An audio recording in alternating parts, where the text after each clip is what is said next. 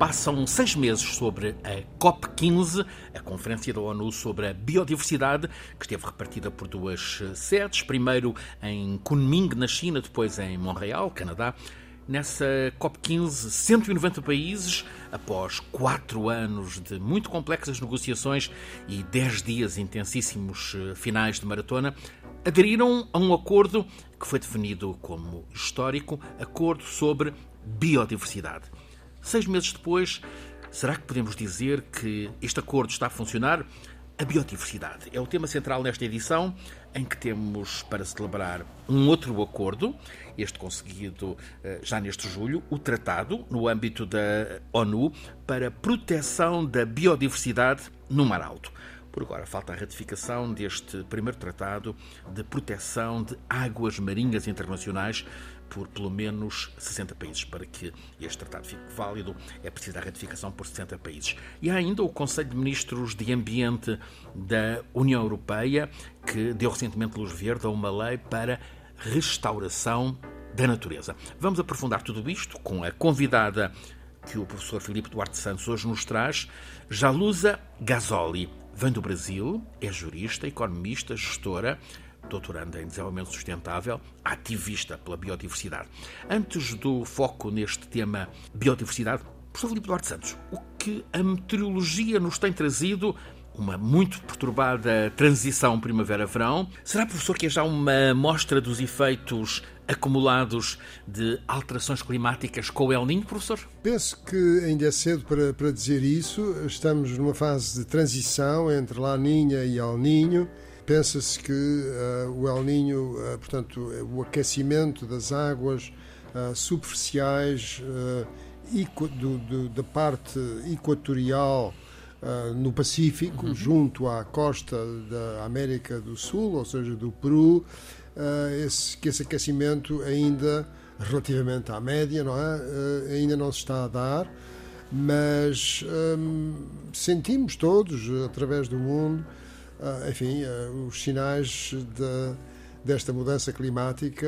Este El Ninho tem há certas, aquilo, o termo técnico é telegenias, quer dizer, uhum. provoca perturbações no, no tempo um, em várias regiões do mundo, em particular no Peru, na, na costa uh, na costa oeste da América do Sul, mas também no Brasil, precisamente no Nordeste um, brasileiro, uh, na Austrália, uh, quer dizer, no, no Peru a precipitação aumenta muito.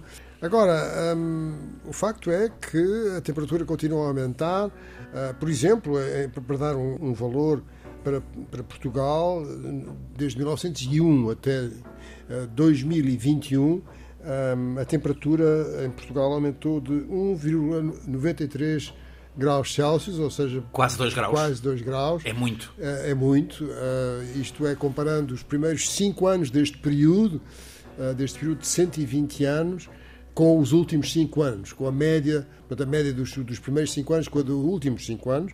Em 1901, nesse período de cinco anos, a temperatura era de 14,26 graus Celsius, eh, nos últimos cinco anos foi de 16,19 graus Celsius. Portanto, tudo isto, embora possa parecer um aumento relativamente pequeno da temperatura, tem consequências, não é? Tem consequências uh, sobre a, a, dinâmica da atmosfera. Também sobre a biodiversidade, professor.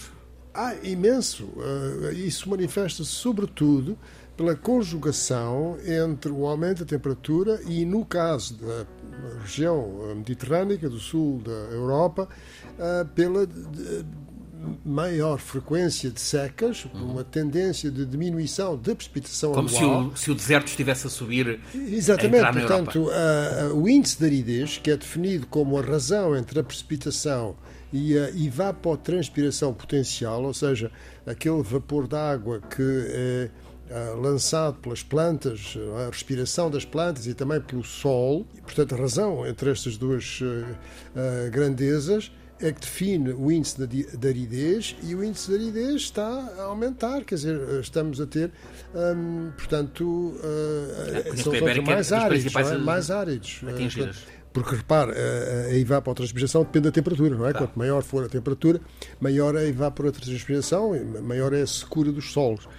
E, e portanto, uh, enfim, estamos uh, nestas circunstâncias e aquilo que é mais urgente é de facto haver um, um acordo para que haja uma transição energética, descontinuando o uso dos combustíveis fósseis o mais rapidamente possível.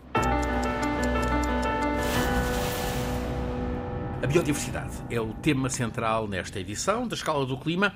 E para a discussão, o professor traz-nos uma convidada que vem do outro lado do mar, Jalusa Gasoli. Quer apresentá-la? Sim, tenho, tenho muito, muito gosto nisso. A Yazula Gasoli é advogada, especialista em compliance e integridade corporativa pela PUC, Pontifícia Universidade Católica de Minas Gerais, tem um MBA em Economia e Gestão, Relações Governamentais pela Fundação Getúlio Vargas de São Paulo, é atualmente doutoranda no programa de doutoramento em alterações climáticas e políticas de desenvolvimento sustentável das duas universidades eh, públicas de Lisboa, a Universidade de Lisboa e a Universidade Nova de Lisboa, e é membro da Força Tarefa da Civicultura de Nativas da Coalizão Brasil Clima, Florestas e Agricultura e diretora do desenvolvimento do Instituto de Marcos Daniel de Desenvolvimento. Estão em muitas zonas de, de curiosidade. Bem-vinda, Jalusa. Comecemos precisamente pelo seu país, a Amazónia. É, juntamente com as florestas é, do Congo, da Indonésia, Sudeste Asiático, um pulmão verde vital para o planeta. Como é que está a Amazónia? Viva! Muito feliz de estar aqui com vocês hoje. Agradeço o convite. Bom, sobre a Amazônia, nós temos né, um histórico já de ações um pouco desconexas, né, hum. que por vezes não levam em consideração a importância que aquela região tem para o equilíbrio né, do clima e da importância da biodiversidade também. É, o que nós podemos enxergar mais é uma priorização de interesses a nível é, de, de, Os madeireiros? De madeireiros, né, de, de, de mineradores também é, por vezes até ilegais, né, que também estamos combatendo. A mineração agora. é um problema sério ali. Sim, a mineração ilegal é um claro. problema muito sério, né? E também, e também pesquisas com, relacionadas a produtos farmacêuticos. Né? Historicamente, nós temos muito com relação a isso e ainda temos muito para avançar para uma proteção integral daquela região. Lula prometeu prioridade à Amazônia. Seis meses depois, já se vê mudança? Com certeza. Eu diria até que é mais do que seis meses, né? Porque o Lula compareceu na COP antes mesmo de tomar posse no cargo de presidente. É verdade, sim. Né? Então, quando eleito nas urnas, ele em novembro já compareceu. É um facto relevante. A, a, primeira saída uh, de Lula neste, nesta sua segunda fase presidencial foi precisamente para ir uh, à COP foi e depois passar por Portugal. Sim, porque é uma mudança, uma mudança de paradigma para o Brasil, né? Porque nas últimas duas COPs o presidente não compareceu, o, o ex-presidente não compareceu, e isso é uma mensagem para, para o mundo né? E quando o Lula, antes mesmo né, de tomar posse, ele comparece, é, é um sinal de como vai ser o governo dele dali para frente. Houve eficácia uh, na luta pela biodiversidade amazónica no primeiro mandato presidencial de Lula. Em suma, nestes 20 anos, nestes últimos 20 anos, houve 8 anos de Lula, uh, depois Dilma, depois uh, 4 anos de Bolsonaro, agora outra vez Lula. Sentiu-se alguma mudança no tempo Lula? É, um desses dias, inclusive, saiu que foram zeradas as denúncias de mineração ilegal na Amazônia. Deixou de haver denúncias Sim, de, de denun na, principalmente nas terras indígenas e Yanomami, que né, recentemente foi um caso extremo, né, é, é, historicamente, como eu disse, né, um problema e que ne, e nos últimos dois meses, entre maio e junho de 2023 é, foram zeradas essas, essas denúncias, uhum. né? Graças a um monitoramento integrado entre a Polícia Federal, o IBAMA, é, monitoramento por satélite, então é toda uma força-tarefa para que de fato isso deixe de acontecer na Amazônia. De que forma a Luz vê a Amazônia protagonista da economia verde? Nossa, são tantas formas, né? A Amazônia é muito rica é, com certeza tem um papel é, estratégico não só para o Brasil, mas para o mundo, né, do ponto de vista de crédito de carbono, do ponto de vista de biomassa, né, do ponto de vista de produção de hidrogênio verde. É, então eu vejo a Amazônia como, de fato, um, um bioma, né, um protagonista do mundo para a economia verde. Uh, professor Filipe Duarte Santos, a Amazônia é um uh, ecossistema colossal, é determinante para a vida do planeta. Talvez o mais importante, não?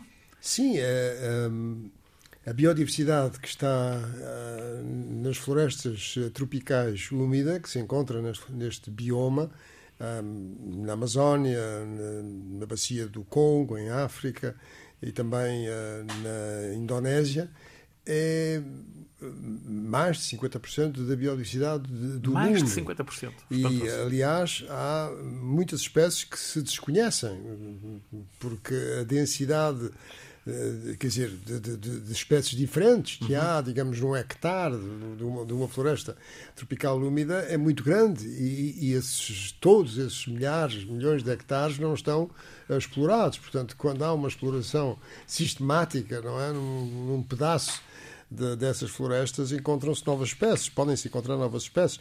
Portanto, é, é, é de facto, tenho a impressão que a palavra enfim, mais correta seria. É, é criminoso estarmos a, a, fazer a destruição, a provocar a destruição, um, porque repare, não, não é só nesses países que têm a responsabilidade disso. É, é, sobretudo os países mais desenvolvidos que têm um consumo muito maior per capita, não é, de, de, de bens, não é, e de serviços do que esses países onde essas florestas se encontram. Um, idealmente, aquilo que era necessário era que um, os países mais desenvolvidos tivessem em atenção que uh, deveriam uh, encontrar novas formas de prosperidade, que não fosse exclusivamente uma prosperidade baseada no consumo, não é? baseada na prosperidade económica, mas outras formas de prosperidade para permitir que salvássemos não é? a, a biodiversidade que nós temos neste planeta maravilhoso. Eu não posso resistir a mencionar que, como todos sabemos, tem havido um grande esforço e, e conseguiram-se encontrar planetas extrasolares. Uhum. E esses planetas extrasolares, que estão em sistemas solares, digamos, semelhantes ao nosso, há uma enorme potência humana para ver se encontra uma coisa parecida com a Terra. Portanto, um planeta que tenha as dimensões aproximadamente da Terra e que tenha atmosfera. E o facto é que agora com este novo telescópio que existe, o Webb, exatamente, o Webb, hum, havia uma grande expectativa de num determinado sistema solar se encontrarem-se planetas com atmosferas e houve a decepção de, se não, de não, não se encontrarem nada. atmosferas. E eh, isto só mostra que aquilo que nós temos eh, na Terra pode ser realmente muito. Quer dizer, já sabemos que é bastante raro, não é? Termos eh, vida e depois termos vida complexa e vida inteligente. Mas uh, estes eh, novos conhecimentos que vamos tendo sobre esses sistemas solares mostram que realmente é capaz de ser não só raro, mas raríssimo. Sabemos lá se de facto existirá uh, planetas com vidas noutras. Pode ser que sim, não é? Mas mas isto foi uma decepção para muitos astrónomos que estavam convencidos que iam descobrir. Portanto, salvar, não é? salvar uh, estas florestas tropicais úmidas devia ser uma das prioridades de todos os países, não só do Brasil e da República Democrática do Congo e da Indonésia, mas de todos os países do mundo deviam se entender para fazer isso, e não só, evidentemente, esse bioma, outros biomas, mas quer dizer, este é especialmente importante em termos de biodiversidade. Espécies ameaçadas de, de extinção. Não é na Amazónia, é mais para sul, mais pertinho do Rio de Janeiro, estado do Espírito Santo. A, a mostrou uma imagem de um, uma ave, um pássaro, com, com um nome surpreendente: Saíra apunhalada. O que é este projeto de, de preservação da saíra apunhalada? Ah. De onde é que veio o nome? Ah, bom, a saíra apunhalada, né, o nome remete à sua coloração, principalmente Sim. a uma mancha vermelha que ela tem na garganta. Sim. Então é como se tivesse sido apunhalada, linda, né? Tem a, é cabeça, linda, a cabeça preta, as asas pretas, o peito é, branco e na garganta tem essa plumagem vermelha. Um, vermelho, um triângulo vermelho. Sim, um vermelho muito intenso que lembra sangue, então por isso apunhalada. Uhum. E o que é este, este plano de conservação, de preservação da, da saíra? Então começou-se um projeto de conservação onde foi feito, é feito ali todo o monitoramento né, durante as, as épocas de reprodução, é feito o monitoramento dos ninhos. Nós começamos com cinco indivíduos apenas. Cinco apenas? Cinco. Sim, no, no Espírito Santo é uma ave endêmica, né? Uhum. É, só ocorre ali no Espírito Santo no mundo inteiro. E hoje nós estamos com 22 indivíduos, uhum. né? Um, um, sucesso grande de reprodução. E também, é, através do monitoramento em outras áreas, foram encontrar, foi encontrado um outro grupo de também é, sete indivíduos. Né? Hum. Uh, Jaluz acompanhou as conclusões da COP15, Kunming, Montreal, sobre biodiversidade. Houve acordo. Agora, passam seis meses. Parece-lhe que as coisas estão a correr bem? Parece-me que as coisas estão caminhando. Né? Como sempre, é, o COME foi um, um acordo a nível global, que precisa ser desdobrado uma estratégia a nível nacional, a nível estadual, em todos os países. Né? No Brasil, a gente vê um avanço muito interessante do ponto de vista, principalmente, do, da regulamentação do mercado de carbono para florestas públicas e o reconhecimento de seus serviços ecossistêmicos, né? alguns outros serviços que nós é, batalhávamos muito né, para que fossem reconhecidos e ainda não eram. Então, nós vemos já um caminho né, de desdobramento desse acordo no Brasil.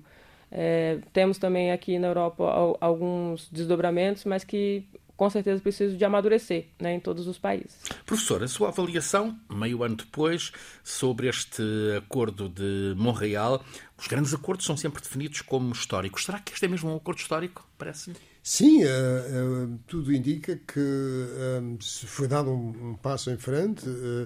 agora é necessário que os países tenham condições para sobretudo os países que têm eh, menores eh, capacidades eh, de investimento, menores capacidades e têm uma preocupação legítima por assegurar diminuir a pobreza que existe em alguns desses países e também as condições de vida mais difíceis, mas em tudo isto é muito importante ter o apoio dos países mais desenvolvidos para conseguir uh, para conseguir avançar. Sem eles não há nada a fazer. E sem eles não há nada a fazer. E sem é? o apoio deles aos eh, menos desenvolvidos. E, exatamente. Não, quer dizer, estas, estas diferenças brutais que existem no, no nosso mundo.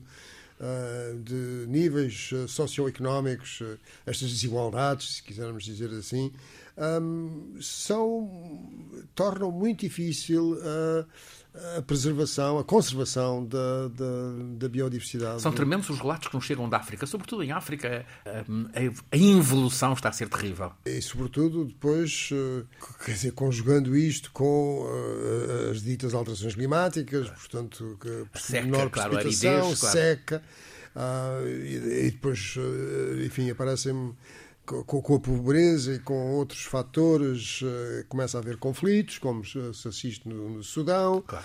uh, porque as grandes potências uh, não se entendem. Em, em Agora, o avançou recentemente números que nos dão a dimensão da tragédia. Há no mundo 108 milhões de refugiados, sendo que só no último ano foram cerca de 20 milhões e a maior parte são refugiados climáticos que fogem das consequências das alterações climáticas. Uh, temos que ter isso presente, não é? As pessoas, não, quando estão em situações muito difíceis, fogem, não é? Para, para outros sítios. E pronto, é, é isso que, que, está a acontecer. Há, há, um certo apoio em África, não é? De, por exemplo, estou a pensar no World Food Program, Sim. não é?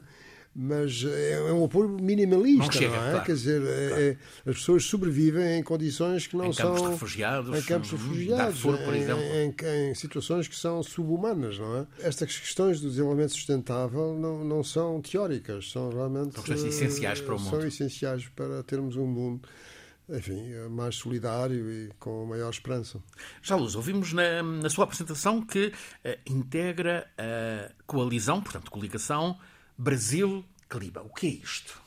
Bom, essa é uma coalizão de vários stakeholders, né, do público, privado, é, ONGs, terceiro setor, para a promoção de, de, uma, de uma economia mais sustentável. E a nossa força-tarefa especificamente é para o desenvolvimento de é, polos de plant, para plantação. Força-tarefa é o nome. Sim, é, é uma força-tarefa. Do... É hum. para desenvolver de fato é, campos, né, de para que seja plantado as árvores nativas daquelas regiões. Então, uhum. o, o, primeiro projeto piloto está sendo desenvolvido no Espírito Santo também, uhum. por ter sido considerado um estado onde haviam as condições é, políticas e institucionais mais é, favoráveis para o desenvolvimento né, de, desse primeiro experimento, né, para que seja escalado. O Espírito Santo está na costa atlântica, abaixo da Bahia, acima do estado. Uh, sim, é o sudeste do uhum. Brasil, sim. Uhum. E temos lá né, uma, uma Mata Atlântica. O Espírito Santo foi um, do, um dos estados que mais preservou a Mata Atlântica porque era a proteção de Minas Gerais, das Minas Gerais de ouros, uhum, né? Uhum. Então, uhum. era uma, uma, barreira, uma barreira natural. Então, nós temos ali um fragmento muito preservado da Mata Atlântica com relação ao Brasil.